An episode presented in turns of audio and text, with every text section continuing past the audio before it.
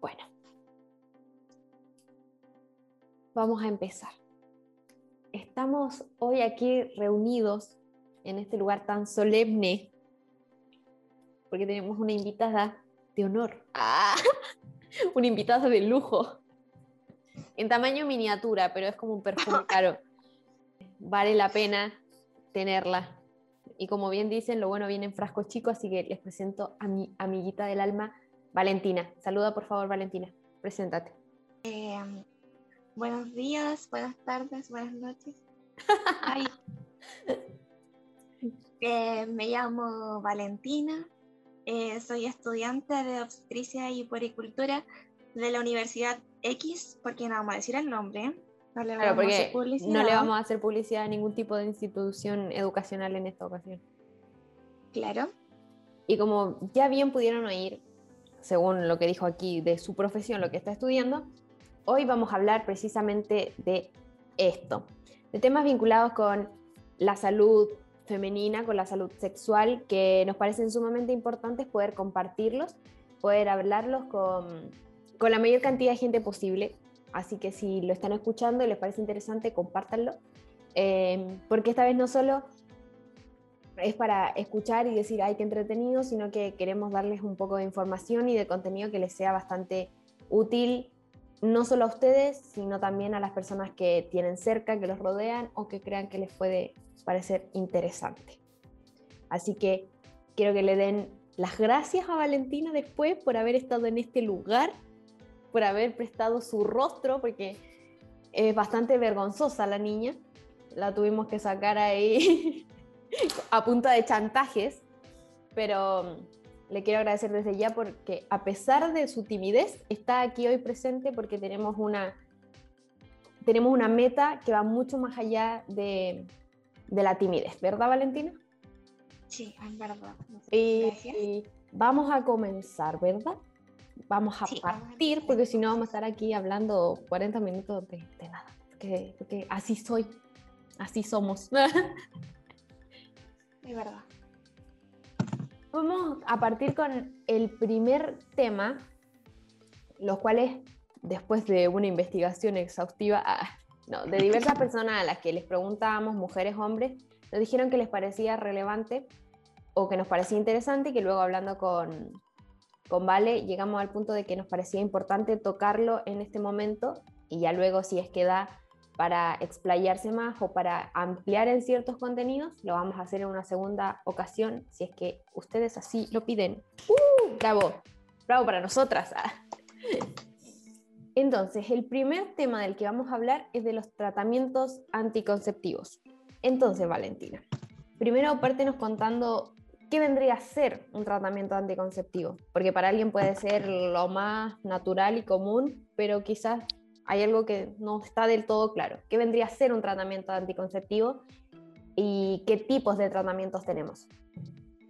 A ver, bueno, si hablamos de tratamientos anticonceptivos en sí, existen muchos tipos en realidad, porque igual uno tiende a pensar al tiro en la pastilla y en el preservativo en sí, pero en realidad evitan distintas cosas. Claramente, por ejemplo, si hablamos de un condón, ya sea interno o externo, porque existen dos tipos de, de preservativo, que lo podríamos hablar más adelante igual.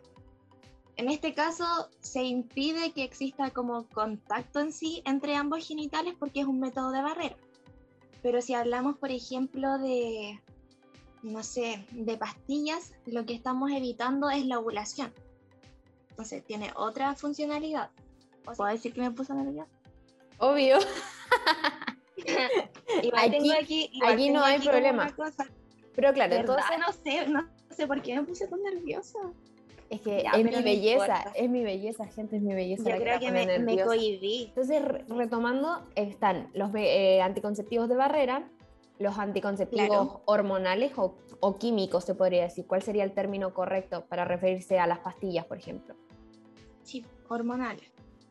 Claro, los tratamientos hormonales. También tenemos las inyecciones de, hormonas, de compuestos. Eh, también tenemos los implantes, o que también tienen hormonas, o tenemos también los dispositivos intrauterinos, eh, que también existen con y sin hormonas. Y tenemos también, claro, las esterilizaciones quirúrgicas, tanto femenina como masculina. Y ahí ya tendríamos, ay, claro, los que no implican hormonas también, como tenemos el método del calendario, el método sintotérmico, que en realidad sí son útiles, pero conlleva, es muy importante aprender a utilizarlos bien. Claro, o sea, de la gama tan amplia que tenemos de anticonceptivos, ya sea hormonales, de barrera, eh, o estos métodos más que nada como de una regularización o de un seguimiento del ciclo eh, menstrual, por decirlo de esta manera, yo no tengo los términos aquí adecuados, ¿verdad?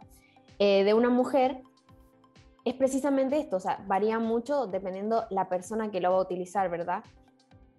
Así como también está la esteril, tú mencionaste la esterilización, que también puede ser definitiva en algunos casos, ¿verdad? Porque si no me equivoco, existen eh, ciertas intervenciones que pueden llegar a ser reversibles. Claro.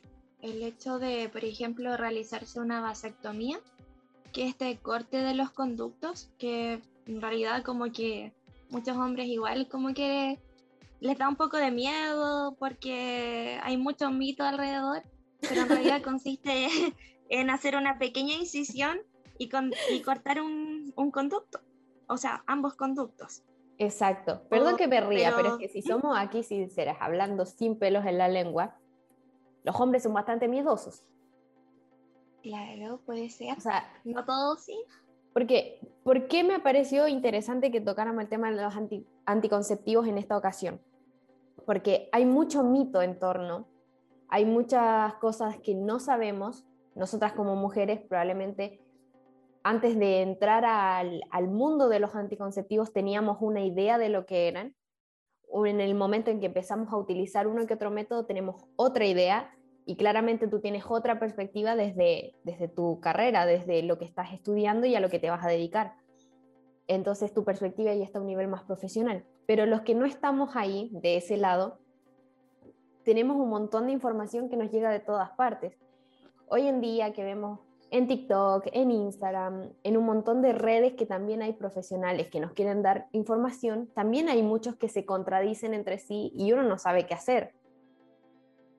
Y hay muchos hombres también que se han dejado llevar por los mitos, como dices tú, que hay alrededor, o que yo he escuchado a hombres que hasta dicen que les van a quedar colgando los testículos, ¿me explico? Eh, o que van a quedar estériles o de plano, que no van a poder volver a utilizar su miembro reproductor y como es una incisión mínima. mínima. Es, pequeñita. Estas eh, intervenciones igual pueden ser reversibles. Podemos hacer una como recanalización tanto del conducto como de las tubas uterinas, pero no es 100% probable que sea efectiva esta recanalización. Pero técnicamente sí es reversible. Claro, pero es posible. O sea, podemos sacar el, mito de que una vez que se hizo es definitivo totalmente. O sea, se puede volver a, eh, a intentar, pero obviamente ya no va a tener la misma efectividad que si nunca se hubiese visto intervenido, ¿verdad? Claro, pero es quirúrgico y es, dice que es como definitivo en, en teoría porque si uno no hace algo para revertirlo, no debería revertirse solo. No sé si me explico. Perfectamente. Y por ejemplo, bueno, creo que de los anticonceptivos más usados están las pastillas y los condones. Me atrevería a decir, ¿es esto cierto? O sea, realmente lo más utilizado estadísticamente son los condones y las pastillas. Mm, yo diría más las pastillas que el preservativo en sí, porque igual no, no manejo en este momento quizás un, un, dato, no sé si de Argentina o de Chile, pero no es, no es tan alto el uso de preservativo de barrera como me gustaría que fuera.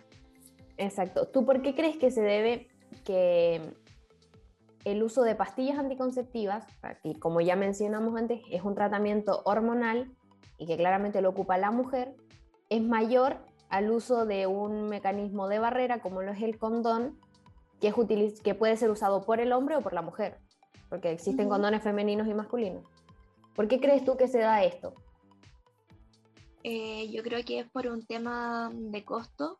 Una, que por ejemplo las pastillas son más baratas que por ejemplo un dispositivo intrauterino con hormonas.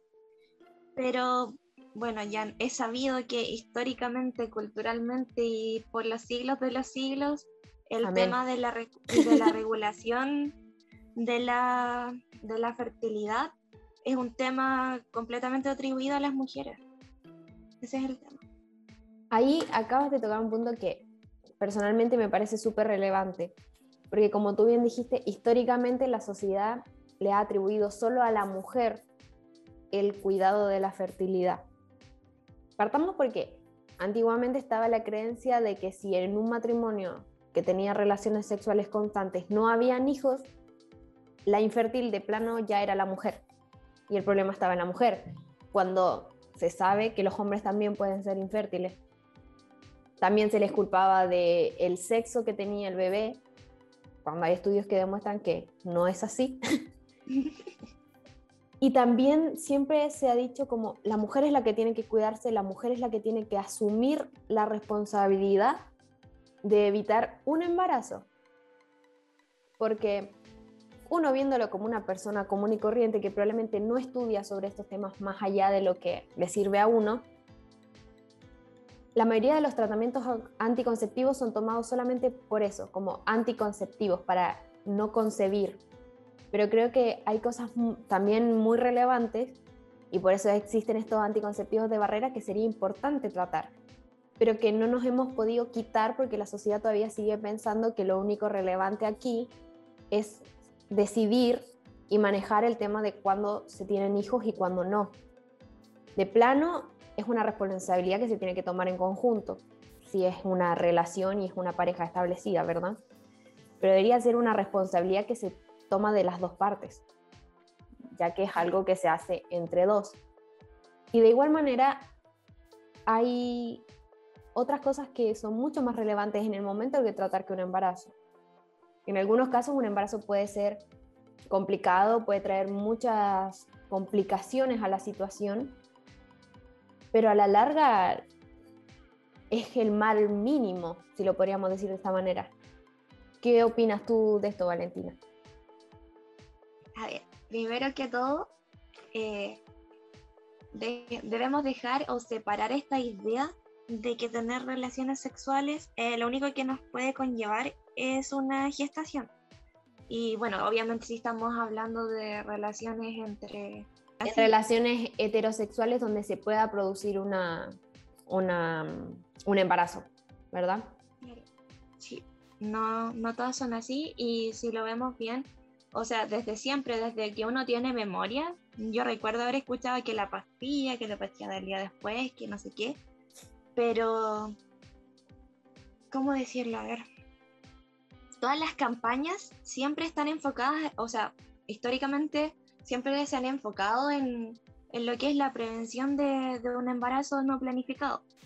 Y que ya no, no, no se está usando tanto el, el, concepto de embarazo no deseado, no planificado, pero, o bueno, desde que apareció el tema de, podríamos decirlo como del SIDA, no, no propiamente tal el VIH, sino que el SIDA se empezó a tomar un poco más de conciencia de lo que es una infección de transmisión sexual.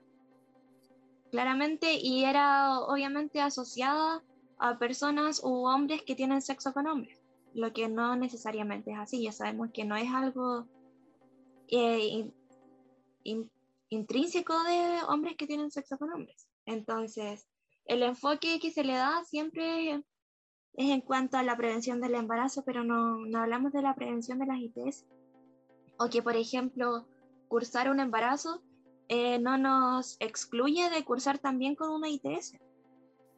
Exactamente. También existe la transmisión eh, vertical del VIH. Alguien puede nacer con VIH. Claro, porque ahí tienes mucha razón. nosotras que ya pasamos cierta edad, probablemente alguien que tenga 15 años quizás todavía no le lleguen con esta charla que tienen todos los padres con las hijas y con los hijos. Pero en el caso de las mujeres siempre nos recalcan mucho el cuídense para no embarazarse. Pero nadie nunca nos advierte de que existe el VIH, que existe la sífilis, que existe la gonorrea y un sinfín de ITS que nos pueden comprometer la salud no solo en el momento, por años y acarrear un montón de consecuencias que probablemente un hijo no las trae. Y, y también este, este sesgo que tienen contra que el VIH, por ejemplo, es solamente la enfermedad de los gays, porque hubo un tiempo en que era la enfermedad de los gays. Y no, señor, señora, joven, joven, cualquiera que nos esté escuchando, el VIH lo puede tener cualquiera.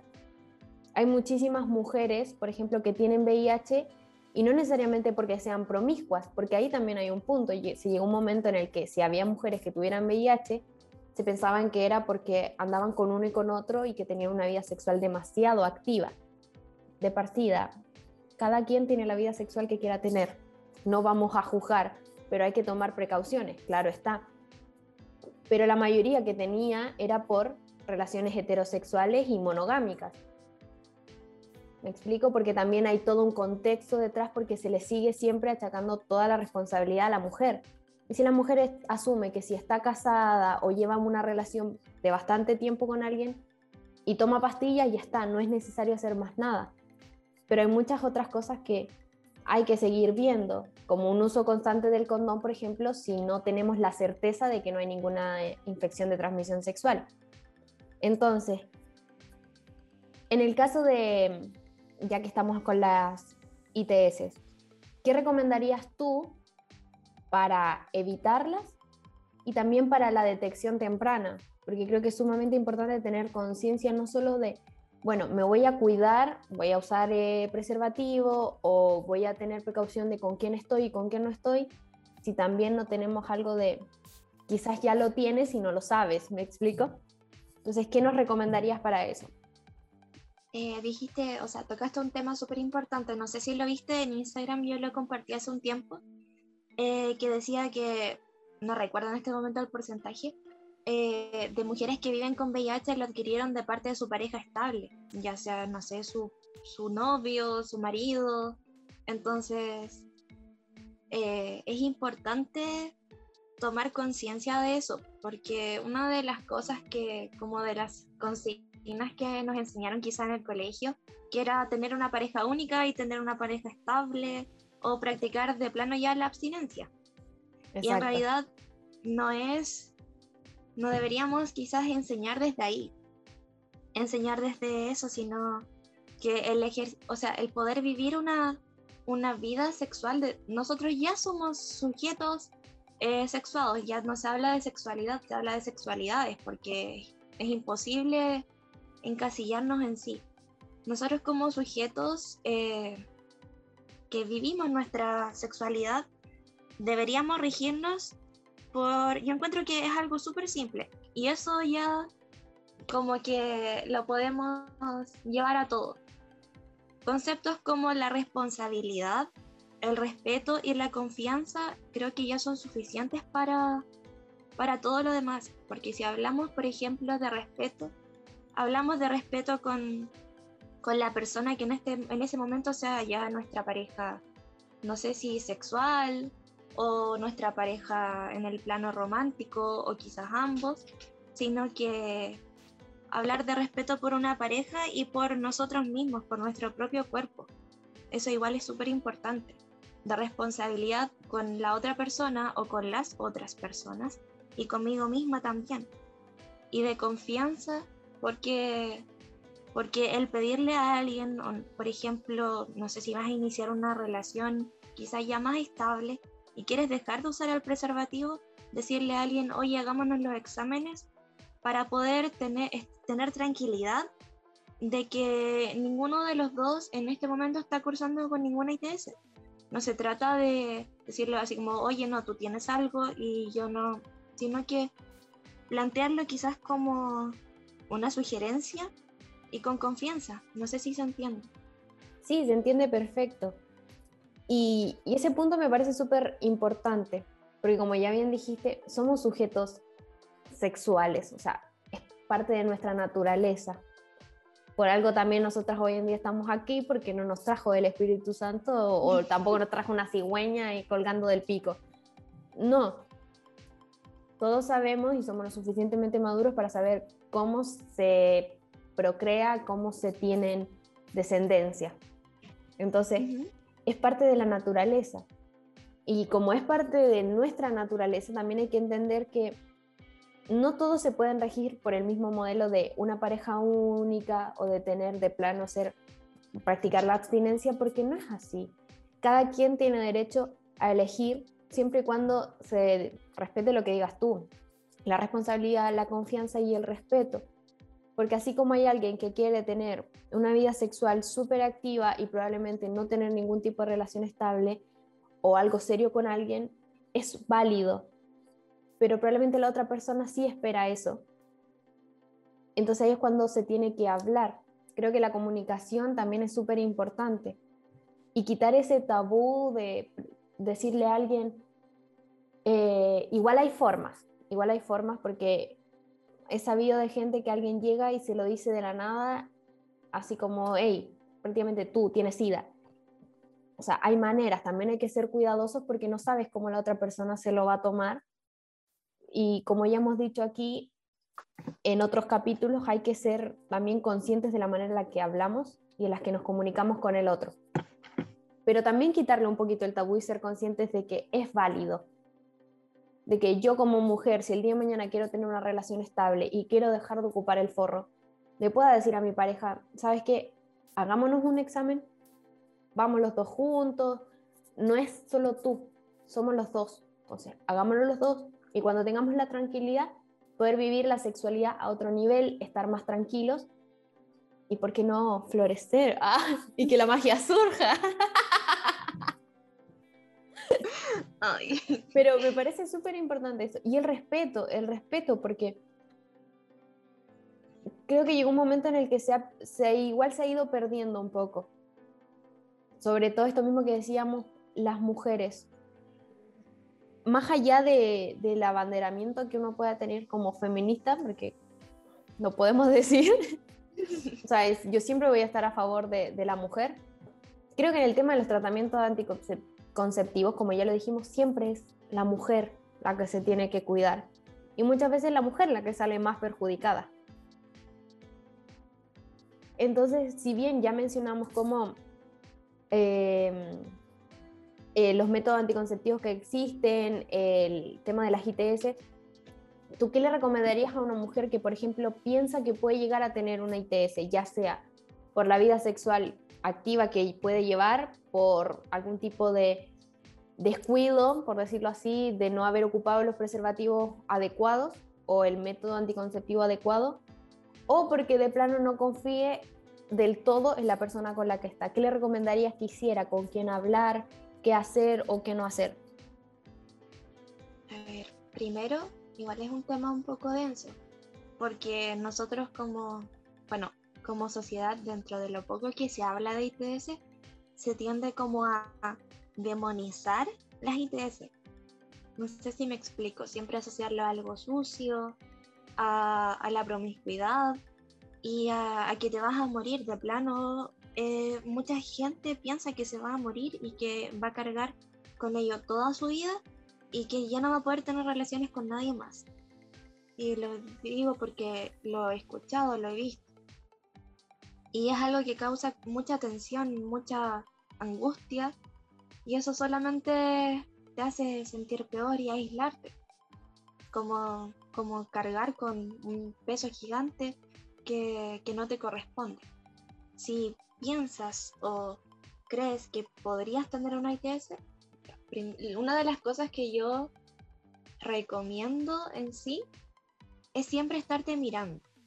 Uno, su parte, o sea, su vulva, su vagina, su cuerpo, uno siempre tiende a, o toda, su, toda tu vida te dicho que se debe ocultar, que no te debes tocar, que no te debes mirar, y lo llaman con mil nombres distintos, que ya sabemos que es algo que no corresponde y que al estar eh, formando a, un niño una niña, criándolo, eh, para prevenir o evitar eh, abusos sexuales es súper importante que los niños sepan el nombre correcto de las partes de su cuerpo.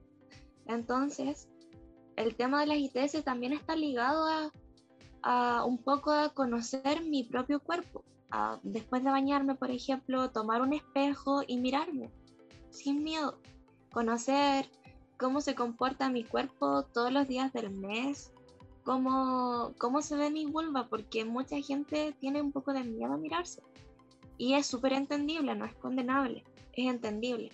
Pero, por ejemplo, si yo tengo la costumbre de mirarme y al otro día, pongámosle, tuve relaciones sexuales sin protección y me miro y veo alguna lesión, podría ser, eh, por ejemplo, si estamos hablando de sífilis, aparece como una úlcera pequeñita y redonda, como una pequeña herida que no duele y puede quizás ser visible si yo me miro y digo, ¿qué es esto? Y me voy a, voy y consulto y resulta que podría ser un chancro de sífilis, que es como el agujero que deja la bacteria cuando ingresa al cuerpo. Entonces es súper importante que yo sea capaz de mirarme, o por ejemplo las verrugas también, lo que es como el, el autoexamen en sí de genitales. Es súper importante, ya, ya sea de pene o de vulva. La autoexploración, ¿verdad? Porque creo que también hay mucho tabú sobre la palabra autoexploración. Creo que mucha gente dice autoexploración y piensa en la masturbación, que pueden estar ligados o puede que no. no, no necesariamente por ir y verte la vagina o verte el pene te vas a masturbar, lo cual tampoco es condenable, es parte de cada quien parte de tu conocimiento. Una cosa lleva a la otra. Una cosas que pasan. no, pero me parece eh, importante que menciones esto de la autoexploración. Uno, porque ayuda a quitar el tabú con nuestro propio cuerpo. Porque todo esto que estamos hablando, si lo llevamos a cualquier otro ámbito que tenga que ver con el cuerpo, nos vamos a dar cuenta que hay, mucho tabú acerca de nuestro cuerpo. Como dices tú, no es juzgable porque también estamos en una sociedad que si bien está trabajando para erradicar esos, eh, esos tabúes, esos mitos, etc., no podemos pedir tampoco que todas las personas cambien el chip de un día para otro. Es un proceso paulatino. Y puede ser un poco juzgable si es que alguien de plano no quiere hacer el cambio, pero aún así hay que respetar, me explico. Pero creo que está bueno que lo hablemos y que digamos que es necesario autoexplorarse conocerse, saber de nuestro cuerpo. Porque para la siguiente pregunta que te voy a hacer también viene ligado a esto. Porque alguien me preguntó, por ejemplo, ¿cómo saber qué método anticonceptivo te sirve a ti? O eh, qué tipo de métodos anticonceptivos podrías combinar, por ejemplo, pastilla con condón o condón con DIU o inyección con un condón femenino cómo elegirlo, cómo saberlo. ¿Y por qué te digo que tiene que ver con lo que estábamos hablando de la autoexploración? Porque primero voy a dar mi perspectiva y después tú lo darás más profesional. Pero desde mi perspectiva creo que es sumamente importante también conocerse y saber que, por ejemplo, cierta cantidad de hormonas en tu cuerpo no, te van a hacer bien. Por, por la razón que sea, por ejemplo. Yo sé que cuando yo estoy menstruando, por ejemplo, las hormonas de mi cuerpo me hacen salir acné o me da ansiedad, quiero comer más, o algo me pasa en el pelo, o algo me pasa en las uñas. O también me puedo fijar en mis secreciones, por ejemplo, para el método este de regular el, con el calendario y todo esto, que no recuerdo el nombre, es sumamente importante verse, porque si uno no está en, en constante observación de tu cuerpo, de tu piel, de tus manos, de, de todo, no tenemos cómo saber si realmente es el indicado. Porque creo que uno puede tener una asesoría médica, pero si no es 100% completa, no es llegar y decir, bueno, este es un método anticonceptivo, listo, lo uso, listo, este otro, listo, ya, lo usamos. Creo que también es súper relevante que sea lo adecuado para cada cuerpo, para cada persona y también regida por sus intereses, ¿verdad? Entonces, ¿cómo piensas tú que uno tiene que elegir el método anticonceptivo o qué sería lo ideal de hacer al momento de tomar esa decisión. Eh, tocaste igual un punto súper importante porque una pregunta muy frecuente es ¿cuál es el mejor método anticonceptivo? no, yo la he escuchado mucho. Y en realidad no tiene una respuesta correcta porque no todos los cuerpos son iguales y no todas las personas buscamos lo mismo al momento de hablar de método anticonceptivo. Y, de, y ahí ya puede venir más lo que es la doble protección, cuando hablaste de combinar métodos, porque doble protección no es utilizar doble condón. hay que dejarlo claro, hay que dejarlo claro. Por si acaso. Eh, claro, todos los cuerpos son distintos, por ejemplo. Eh, no lo sé, a ver. Yo quiero tomar pastillas y me dicen, claro, le, hacen bien, tome estas pastillas y son para lo que usted está buscando. Pero resulta que yo tengo muy mala memoria. Yo no, no podría tomar pastillas. O sea, puedo hacer un esfuerzo muy grande, pero igual sería muy probable que a mí se me olviden las pastillas. Entonces quizás las pastillas no son el método para mí. Puede que me hagan bien, pero no es exactamente lo que yo estoy buscando. Entonces no existe un mejor método anticonceptivo, sino que, como tú dijiste, es muy importante que yo sea capaz de observarme a mí misma, de conocerme y de entender cuáles son mis necesidades. Por ejemplo, eh, la famosa T de cobre, ¿sí? El DIU, el DUI, Conocido de eh, diversas maneras. sí, entonces, eh, yo toda mi vida he sangrado mucho. Estoy poniendo un, caso hipotético. He sangrado mucho. Me encanta que lo aclares, no soy yo. no, soy, no soy yo. El más rojo no soy yo, gente. ya descarté, fui a, no sé, a un, a un ginecólogo, una matrona, descarté que fuera por alguna causa, ya sea de algún tipo de, de, de, condición o de, de, algún tipo de enfermedad. Entonces, ya, yo siempre he sangrado mucho. Yo no podría quizás utilizar una T de cobre porque la T de cobre aumenta el sangrado. Yo no quiero sangrar más y además aumenta el dolor y si ya me ha dolido, o sea, he cursado toda mi vida con muchos dolores menstruales quizás la T, de, la de cobre no sería apropiada para mí.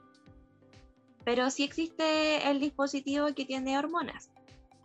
y ese disminuye el sangrado o casi lo detiene de plano. Por ejemplo, ahí tocaste como algo importante también, porque no solo se habla de efectividad en cuanto a lo anticonceptivo, porque probablemente esa T de cobre, al igual que con las pastillas que dijiste, le funciona a esta persona desde el punto de vista anticonceptivo, pero desde un punto de vista de calidad de vida, por decirlo así, de, de síntomas, etcétera, no te está sirviendo. Porque no conozco, personalmente no conozco alguna mujer que sea feliz con cólicos o que sea feliz con dolores menstruales o con mucho sangrado. Las que lo tienen claramente aprenden a vivir con él y muchas se acostumbran y, y ya está. Pero también es importante saber cuándo es eso normal y no.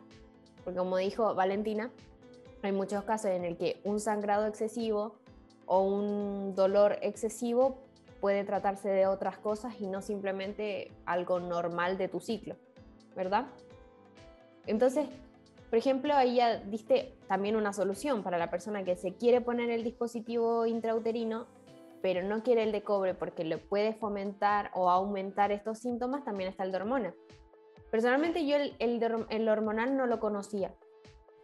Más o menos cómo, cómo funciona o de qué va el DIU hormonal. El, el hormonal eh, está compuesto por una hormona que se llama progestina, ¿ya? Que es la hormona que predomina en, la segunda mitad de nuestro ciclo y es como la progesterona en sí es la hormona del embarazo. El flujo, del flujo que está influenciado por la progesterona tiende a ser más espeso. Impide el paso de los espermatozoides al, al orificio del, del, cuello del útero. Va a cambiar también tu, tu, tu flujo cervical o tu moto cervical y va a actuar a nivel eh, local solo a nivel de, del útero en sí, porque también hay muchas personas que dicen, yo quiero usar el, el dispositivo hormonal, pero tengo miedo de que me salga más acné del que ya tengo, por ejemplo. Pero no actúa a nivel como sistémico o de todo mi cuerpo como mis hormonas naturales, sino que actúa a nivel local. Entonces va a ser eh, que uno disminuye su sangrado, puede de repente aparecer un, un, sangrado pequeño o de plano ya no sangres. Pero, por ejemplo, también hay mujeres que dicen o que se sienten seguras sangrando y sabiendo que llega su regla y les gusta, les gusta su regla y no, no está mal tampoco. Claro, pero para, por ejemplo, si, si, te gusta, si te gusta. Seguridad. pero es verdad, hay, hay mujeres a las que les gusta, les gusta su regla, les gusta que les llegue y se sienten tranquilas. Y por ejemplo, puede que te sirva, pero si te gusta sangrar y que te llegue tu regla y tener esa tranquilidad, eh, probablemente con el dispositivo hormonal, el DIU hormonal, no lo vas a tener. Claro, es que como dices tú, hay mujeres que también, uno es un alivio, porque es como, ah, sentir como una mochila que cae y ya no tienes que cargar con ella por unos 28 días más. Entonces como, ay, qué lindo, una paz. Sangré, listo. Si sangré más de dos días, ya fue mi regla y ya está, ¿verdad? No solamente cae tu mochila, cae tu endometrio también. Tu endometrio se va. Tu mochila de endometrio cae. Pero también me parece interesante esto porque hay muchas mujeres que están en el proceso también de normalizar porque a estas alturas del partido, en 2021, todavía hay gente que le tiene un tabú enorme a la menstruación. Es verdad. Hay mujeres que, por ejemplo, no dicen por vergüenza o por lo que sea que están menstruando. Que les avergüenza el momento de la menstruación. Entonces, como, bienvenido a las cavernas. ya debería ser algo que, tenemos que tener instaurado, porque también el tema de la menstruación es súper importante. También es bueno ver tu menstruación, de qué color es, si tiene olor, si no tiene olor. Creo que también es súper importante para conocerte y para saber qué está pasando con tu cuerpo. Claro. Porque probablemente tú dijiste, ay, sangre es mi menstruación y probablemente no es tu menstruación. Estás sangrando por otra cosa y te vas a morir. No, mentira. No ya. no, no muerte, pero, pero es, es, importante. Y así como dice tu mujeres, les gusta porque se alivian, también hay otras que les gusta porque asumen que es el proceso natural, que es un ciclo de vida. No necesariamente porque ciclo de vida porque vas a generar una vida, sino que porque mujeres que ya aprendieron a que su cuerpo es necesita ciertos momentos de cíclicos Así como en su momento nuestra piel se desescama y bota la piel muerta, también es necesario menstruar y eliminar lo que ya no fue utilizado. Y como dijo Bad Bunny, lo que no sirve yo no lo reciclo, ¿me explicas? O sea, ¿me entiendes, por favor? You know. Te les puedo decir algo que igual me, me llegó a la cabeza cuando tú dijiste que hay mujeres a las que no les gusta menstruar que tenemos que tener en cuenta también que para muchas mujeres la menstruación igual es un evento traumático en sus vidas, porque nunca les dijeron que les iba a pasar y un día tenías, no sé, hay, hay niñas a las que les llegan muy pequeñas, tenías 9, 10, 11 años y empezaste a sangrar por un lugar en el que nunca habías sangrado y no, sabía, no sabías qué era y no había nadie que te pudiera explicar y fue horrible. Y manchabas la cama, y te manchaste en el colegio y todos se rieron de ti. Las burlas, sabemos que ¿verdad? el bullying es algo que marca las vidas, bullying por lo que sea. Pero ahí cuando dices todo eso, creo que es importante recalcar lo que ya veníamos hablando, el acompañamiento de la familia, si es que está presente, en el caso de las niñas, porque hoy en día se es más joven cuando te llega la regla creo que hace bastantes generaciones eran bastante grandes cuando menstruaban por primera vez. Creo que probablemente nuestra generación en promedio tiene su primera regla mucho más joven. Y si no te saben explicar, si no te saben acompañar, no se entiende. Y creo que también es sumamente importante acudir con un profesional, más allá del acompañamiento emocional, donde te expliquen Em, dentro de lo que uno sabe, porque si yo el día de mañana tengo un hijo, le voy a explicar como, sí, hija, estás menstruando. Y yo le puedo decir cosas, pero puede que no todo lo que le esté diciendo sea así, o puede que lo que le esté diciendo esté incompleto. Entonces creo que también ahí hace falta el acompañamiento de obstetras o de ginecólogos que te apoyen y te digan como, mira, esto pasa así, esto pasa así, cómo acompañar en el caso de niñas que de repente tienen mucho dolor, cómo ayudarlas, cómo acompañarlas en ese proceso desde un punto de vista fraternal, que puede ser la familia, los padres, abuelos, etc. Y un punto de vista profesional también. Me parece importante recalcar la importancia de acudir con un profesional durante nuestra vida. No solamente cuando uno inicia su vida sexual, creo, para mí personalmente creo que es mucho más importante tener un acompañamiento por ser mujeres, así como también los hombres deberían quitarse este tabú de acudir a un urólogo o a un médico solamente cuando tienen una problemática en específico. En cuanto a, a, salud sexual, creo que es sumamente importante también que los hombres no acudan solamente a hacerse el examen de la próstata cuando tienen 40 o 50 años y no acudan solamente a hacer exámenes de VIH cuando tienen miedo y porque tienen un susto. Creo que es sumamente importante generar un acompañamiento profesional a lo largo de toda nuestra vida. Así como cuando niños nos llevan todo el tiempo al pediatra, también después de la adolescencia los niños y las niñas acudir con un profesional que los oriente, porque muchas veces los padres no están preparados para orientarte en métodos anticonceptivos, en ITS, en salud sexual, etc.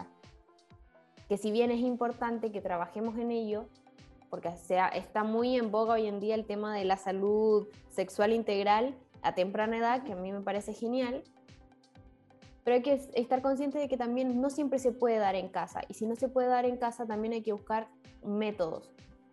Entonces tú como futura profesional que estás ahí a nada, a la nada, eh, compartes esta idea de que sea importante un acompañamiento profesional, no solamente cuando se inicia la vida sexual, que es casi algo que uno da por sobreentendido, porque siempre te dicen como, tuviste tu primera relación sexual, listo, ve a la ginecóloga, y es como, ¡Ah! que también eso es importante, no es llegar y que te manden justo en ese momento, o sea, tienes un montón de emociones revueltas y de la nada que te manden con una persona que te va a revisar entera y tú no tienes idea, también está un poco fuerte. Mm, claro. Eh, bueno, lo que tocaste igual es un tema súper interesante y súper actual también. Entonces, si bien la educación sexual parte desde la casa, porque nosotros no somos seres sexuales, como tú dijiste, a nuestra primera relación o cuando nos llega la regla, sino que desde hace mucho tiempo.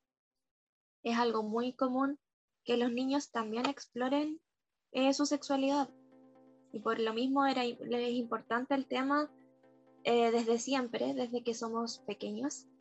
Pero el hecho de que qué tan abiertos o cerrados estén nuestros padres en relación a la, a la educación sexual va a condicionar nuestra relación con, con nuestra sexualidad y con nuestro acceso a información más adelante. Entonces es súper importante, quizás, o sea, se está llevando a cabo, según yo, un cambio a nivel eh, como sociedad, un cambio cultural en cuanto a, qué tan abiertos somos a tratar temas eh, de sexualidad, no necesariamente la prevención de una, de una gestación, sino que abrirnos. Y yo entiendo que puedo que puede ser y yo también fui así y yo también lo he vivido y lo veo eh, vergonzoso tratar este tipo de temas cuando uno toda su vida te han dicho que de esas cosas no se habla, que es tema de grandes y que bueno, claro, después llegas a ser grande y tampoco sabes mucho, entonces es complicado igual que alguien de un día para otro eh, quizás tenga, obtenga los conocimientos y tenga la mentalidad para sentarse con su hijo o hija y decirle, oye, eh, quiero conversar algo contigo y hacerlo de la manera quizás más apropiada, porque no es llegar y decirlo. Además de que esa, esa charla, que, que es súper común, también está muy influenciada sobre la, los pensamientos que nosotros tenemos y nuestra, la charla que nosotros también recibimos, el tiempo en el que vivimos, eh, a qué nos, eh, en qué nos desempeñamos, nuestras creencias, ya sea religiosas también. Entonces, quizás podría ser importante que seamos un poco autocríticos y decir, eh, yo no me manejo tan bien y puedo obtener esa ayuda de alguien más para conversar con, con mis hijos o hijas. Entonces el tema de, de, del, del, acompañamiento profesional, eh, como tú dices, debería ser desde toda la vida. O sea, no necesariamente porque eh, ahora soy sexualmente activa significa que tengo que ir a la matrona, quizás necesito ir antes. Quizás, no sé, hay un retraso en el, en el crecimiento, en el desarrollo sexual de mi hijo o hija y necesito llevarlo antes también. Entonces es importante eh, intentar abrirnos un poco a la sexualidad, eh, ya sea con profesionales y también es muy importante el tema de, de la educación sexual en los colegios en, resumidas cuentas, porque al final, eh, cuando somos niños, niñas, es nuestra segunda casa. Claro, y, y, en la escuela muchas veces te enseñan como, esto es un pene, esto es una vagina. A lo sumo te dicen que es la copulación, que es un espermatozoide, que es un óvulo, un óvulo en la primera etapa. Luego, en la segunda etapa, cuando te lo vuelven a pasar, lo mismo. Esto es un pene, esto es una vagina. A lo sumo tiene un poco más de detalle y que te empiezan a pasar las etapas de una vez que el óvulo fue fecundado. Que si el gameto, que si esto, que si el módulo, que bla, bla, bla, bla. Pero siempre ligado a eso, a la reproducción. Claro. Y creo que estamos en un punto donde hay que dejar un poquito de, no dejar de lado la reproducción, me corrijo, no dejar de lado la reproducción, porque también es importante, pero que no sea solo el foco, porque no es solo eso, no. es lo único importante, porque probablemente hay un hombre o una mujer que decide no reproducirse nunca en toda su vida y es válido y no lo podemos juzgar, pero no por eso va a dejar su salud de lado, ¿me explico? O sea, nuestro cuerpo se divide en sistemas, ¿verdad? Y entonces, ¿por qué nos vamos a hacer cargo del sistema respiratorio, del sistema musculatorio, de todos, pero del sistema reproductorio no? Simplemente porque no nos queremos reproducir cuando está siendo utilizado igual. No me mientan, está siendo usado igual. Yo lo sé.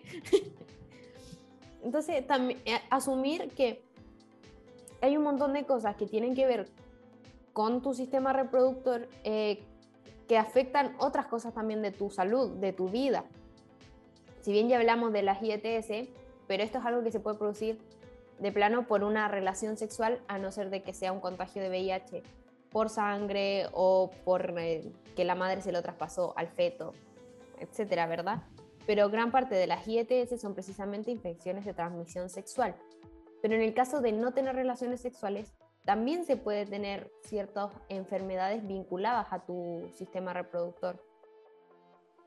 También podemos tener ciertas patologías, un ovario poliquístico, un cierto problemas con tus trompas de falopio, por ejemplo, que te pueden llegar a, o con tus ovarios, cosas que te puedan generar dolor, como dijimos ya antes, cosas que te puedan generar un mayor sangrado, que no tenemos cómo saber, uno, si no nos autoexploramos, dos, si no tenemos la confianza de con quién hablar cuando somos niños, y tres, si no tenemos un acompañamiento profesional. Porque por más que yo tenga la confianza de ir y decirle a mi amiga, hey, ¿sabes qué? Llevo sangrando siete días. Probablemente me diga, uy, estás sangrando hace siete días. Y probablemente no tengo problema en decir que estoy sangrando. Y que tenemos aquí inundación. Pero ¿de qué me sirve si no voy donde un profesional que sea capaz de decirme, no, mira, en este momento puede que sea normal por esto, por esto, o no, sabes que de plano no es normal, necesitas hacerte un examen, puede que sea esto, puede que sea esto otro. Entonces mi pregunta para ti es la siguiente. Ah, por favor. No, pero ¿qué ciertos em, exámenes o tipo de consultas rutinarias debería tener, hablemos por ejemplo de una mujer, a lo largo de su vida, más allá de una relación sexual o no? ¿Qué tipo de cuidados o de precauciones o de autoexploración debería tener para evitar ciertos, ciertas complicaciones que no van del todo ligadas a, un embarazo, por ejemplo, o al si tuve una relación sexual sin condón. ¿Me explico? Mm, a ver, eh, dentro de lo posible, eh, ojalá tener una, una consulta ginecológica una vez al año, ya sea con matrona o con gine, en caso de que se pueda complicar un poco, probablemente la matrona te va a derivar a donde un ginecólogo o una ginecóloga más adelante.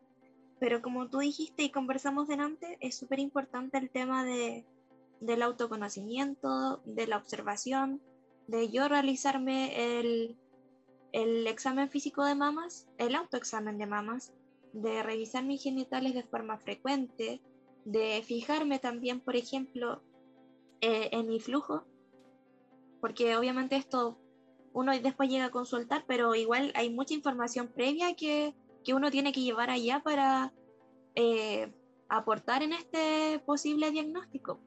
Claro, es importante todo lo que, cuando llega alguien a consultar, todo lo que nos puede contar para uno llegar a, al diagnóstico de, de, ya sea una patología, complicación, benigna, maligna, lo que sea. Entonces es importante, como dije, el autoconocimiento, el autoexamen de mamas, eh, el autoexamen de genitales. Obviamente va a ser todo desde fuera, pero es importante mirar eh, las características de, de, mi flujo, ya sea eh, mi moco o flujo normal de todos mis días, como de mi flujo menstrual.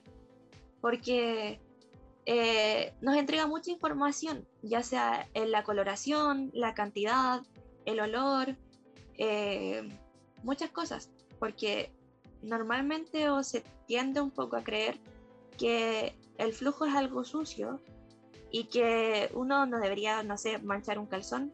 ¿Cómo no vas a manchar un calzón si siempre está en contacto contigo? No es porque sea sucia, es porque el flujo eh, este flujo tiene, la, tiene muchas funciones y siempre está saliendo y está realizando una especie como de limpieza y mantiene el área lubricada, mantiene la temperatura, eh, crea una barrera contra posibles infecciones, por ejemplo. Entonces, ¿cómo no vas a manchar tu calzón? Claro, es algo sumamente natural que también se tiene bastante satanizado. Creo que desde, desde pequeñas a todas nos dicen como, no, usa un protector, porque si no vas a manchar el calzón. Y tú con miedo. Tú pensando que eres la única extraterrestre que tenía flujo vaginal. O que decís como, ay, ¿por qué me sale esto? ¿Qué clase de secreción extraña es esto? Parecía moco de gorila y nadie te explicaba que todos tenemos flujos vaginales, así como los hombres también tienen otros tipos de secreciones que son normales y naturales. No voy a dar nombre porque claramente pene no tengo, entonces mucho no sé. pero, pero también está, porque el cuerpo funciona de una manera y todo lo que está en nuestro cuerpo tiene un objetivo. ¿no? el flujo vaginal, como dices tú, no está por estar. No es solamente una secreción destinada a manchar calzones. tiene una función mucho más relevante. Pero aquí podemos reiterar, y creo que es como la tónica de todo lo que hemos estado hablando hace bastante, que es sumamente importante conocernos. Conocernos ya sea para saber qué método anticonceptivo usar, para saber qué método anticonceptivo nos puede servir, para saber qué clase de patologías, enfermedades o condiciones podemos tener. Creo que es súper importante que ya dejemos de lado los tabúes y que seamos capaces de hablar de estas cosas a un nivel súper profundo o a un nivel superficial, pero que lo hablemos. Porque sin querer muchas veces con un amigo, con el papá, con el vecino, con, con quien sea que lo queramos hablar, nos vamos a dar cuenta de que vamos a ir sumando, sumando conocimiento, sumando experiencias que nos van a ayudar, nos van a ayudar a entender, no solo por a nivel de sociedad, porque creo que es sumamente importante que la sociedad en general tenga un cambio, en general, en relación a la sexualidad, a la sexualidad femenina, a los cuerpos femeninos, en general, todo. Pero también es súper relevante un cambio en nosotros mismos, que nosotros como individuos seamos capaces de, de conocernos, de saber qué nos gusta, qué no nos gusta, qué necesitamos, qué no necesitamos, cuándo necesitamos ayuda de un profesional y cuándo no. y poder, poder hablar de estas cosas. Así como lo hablamos hoy nosotras como amigas, poder hablarlo con tu pareja, poder hablarlo con un amigo, poder hablarlo con tus padres, porque no basta solamente con las típicas charlas anticonceptivas, porque eso parece que fuera otro método. La gente cree que por decirte, hey, cuídate, no te vayas a embarazar, de inmediato los adolescentes o los jóvenes ya no se embarazaron. Como no, no basta con eso, necesitamos más, se necesita mucho más. No basta, con que me, no basta con que me enseñes a poner un preservativo. Es súper útil, pero también hay muchas otras cosas de, que son necesarias en un preservativo, eh, para el uso de un preservativo, o cosas que de plano son necesarias para entablar una relación sexual. Que te permita utilizar el preservativo. Claro. Que la educación sexual no es solamente el, el preservativo, sino que también es el, el consentimiento, es la, el respeto de las responsabilidades. Exactamente. Te hablan de cómo evitar un embarazo, pero no te hablan de cómo tener relaciones sexuales sanas, no necesariamente por evitar una ITS, relaciones eh, sexuales sanas a un nivel emocional, a un nivel físico, porque hombres no solo es llegar y ponerla, y mujeres no solo es llegar y abrirse de piernas. ¿Me explico? O sea, hay muchas cosas que tienen que ver, que son necesarias que sepamos, que conversemos, pero para llegar a eso, para llegar a conocernos y para llegar a tener una salud sexual buena, es necesario que lo hablemos, que ya no sea algo satanizado. O sea, seamos responsables, tengamos confianza, como dijo Valentina, y tengamos respeto. Respeto por el otro y respeto por nosotros mismos. En el tipo de relación que tengamos. O sea, creo que es algo también que es transversal hay que respetar y respetarnos a nosotros, porque si no nos respetamos nosotros, no nos va a respetar nadie. Y por el respeto pasa el autoconocimiento y el, cuidarnos, el saber que hay muchas cosas que tenemos que saber, que son necesarias, que nos van a ayudar un montón y que no siempre están en nuestras manos, que muchas veces es necesario acudir a un profesional entonces, como cierre, desde mi parte, creo que es sumamente importante esas tres cosas, la responsabilidad, la confianza, el respeto y de la mano el autoconocimiento.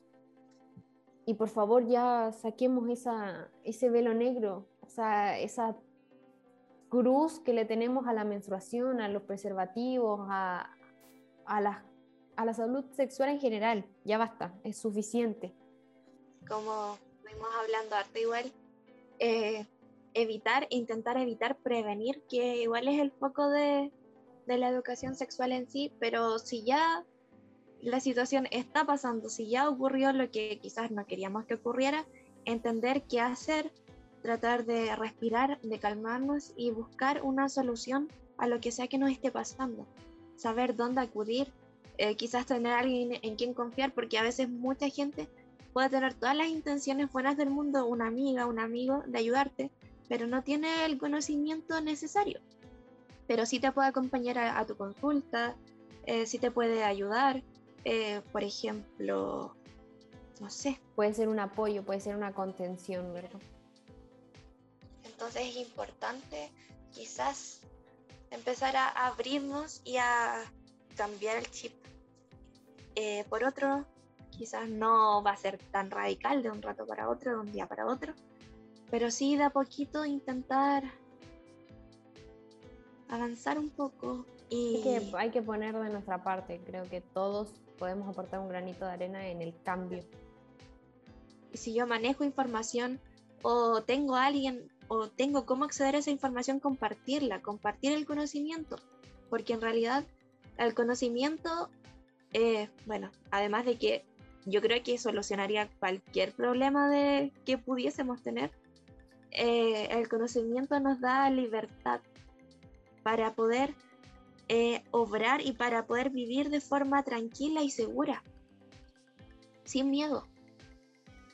Toda nuestra vida es importante saber y cuidarnos, tomar las precauciones que haya que tomar, en el caso de que se dé lo que no se quiera dar, como dijo Valentina, saber qué hacer, y para eso hay que tener conocimiento, para eso hay que respetarnos al punto de de saber qué queremos, cómo lo queremos, cuándo lo queremos y, y qué tenemos que hacer para nosotros estar bien. Solo eso, gente. Así que le quiero dar las gracias a la Vale, a Valentina Ignacia, que está aquí hoy con nosotros. Sé el nivel de persona, la calidad humana que tiene y me parecía espectacular poder compartir este momento aquí con, con esta hermosura de persona. Así que un aplauso para la Valentina. Aplausos de tú también, estúpida. Acá el público, el público también está aplaudiendo. Un aplauso para la Valentina. Muchas gracias de todo corazón. Hay que despedirse porque los amamos igual, a todos por igual. Despídete, Valentina. Eh, bueno, darte las gracias por la oportunidad de, de porque pensaste en mí para poder conversar contigo. O sea, hice dos de mis cosas favoritas, conversar contigo y hablar sobre sexualidad. En este, en este Vamos a llorar, gente. Entonces, darte las gracias por la oportunidad y bueno, las dos compartimos lo mismo, como te digo, el hecho de, de, aportar con el conocimiento, ya sea el conocimiento que uno tenga, o no necesariamente quizás aportar con conocimiento como tal, pero sí como sembrar la semilla de la duda o que aparezca ese gusanito que te haga reflexionar o que te haga pensar y decir, eh, tengo que hacer algo, tengo que, tengo que quizás generar un cambio. Nos vamos a despedir. Les mando un beso enorme a todos los que estén escuchando, viéndonos, oyéndonos, oliéndonos. No, mentira, no pueden olernos, pero bueno. Un beso enorme a todos. Nos veremos en el próximo capítulo. Ya saben, cualquier consulta, cualquier duda, cualquier consejo, acotación, whatever, a mis redes sociales que se las dejo en el capítulo. Y también les voy a dejar las redes sociales de Valentina por si la quieren seguir, por si le quieren hacer alguna consulta. Ella, como bien dice, siempre está compartiendo información que puede ser útil. Así que vamos a ladrar mi amor. Vámonos. Un beso para todos.